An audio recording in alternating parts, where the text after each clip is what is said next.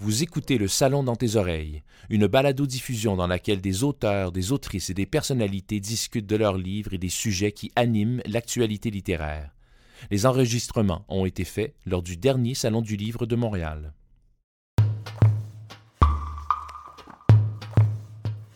Je voulais être là pour mes enfants. Je voulais prendre soin d'eux. Je ne voulais surtout pas être un fardeau pour eux, être pitoyable. Ça rajoutait une couche de plus à mon anxiété. Sentir que je décevais mes enfants, ça c'est dur. C'est ce que je vivais de pire. Commotion cérébrale, c'est un recueil de dix témoignages provenant de personnalités issues du milieu sportif, artistique, journalistique, tous des gens qui ont vécu des commotions cérébrales, une ou des commotions cérébrales, et qui partagent avec nous leur expérience, leurs symptômes, leurs pistes de solution aussi.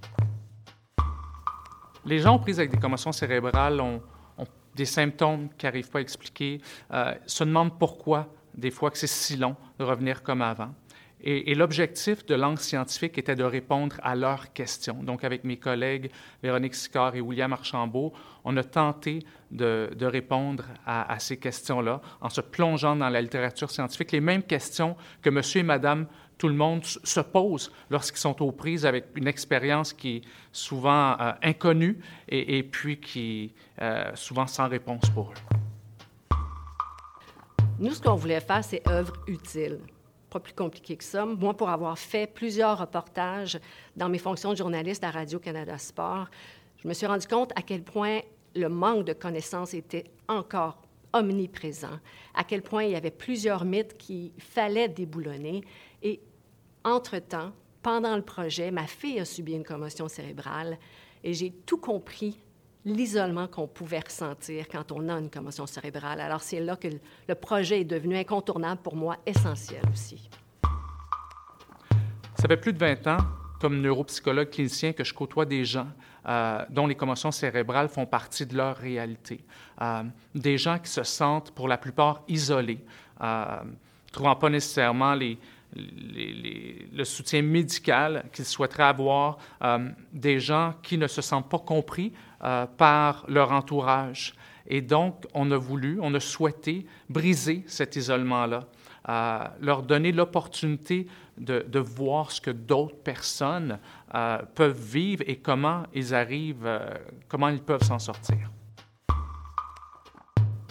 Il y a presque une vingtaine d'années, comme jeune chercheur, quand j'établissais mon laboratoire, je travaillais sur euh, une étude qui impliquait une jeune fille, une jeune joueuse de soccer, et puis, euh, bien, la personne des médias qui s'est intéressée à ce projet-là, c'est Diane Sauvé, qui est venue au laboratoire, qui nous a suivis jusqu'au terrain de soccer, et, j'ai senti qu'elle était interpellée par euh, le sujet des commotions cérébrales. Et par la suite, elle est revenue à mon laboratoire à, quelques reprises.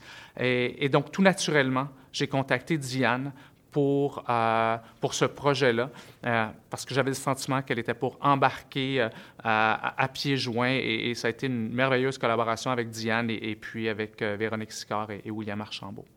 Quand on écrivait le livre, je repensais couramment à un jeune que j'avais interviewé, qui s'appelle Connor Crisp, qui est un espoir des Canadiens de Montréal, qui après multiples commotions cérébrales, des maux de tête persistants, des sautes d'humeur, des problèmes d'anxiété, a dû renoncer à sa carrière, à son rêve de faire partie de la Ligue nationale à l'âge de 24 ans seulement. Alors je me suis dit, il faut faire quelque chose, il faut aider le monde, il faut les informer et les rassurer surtout.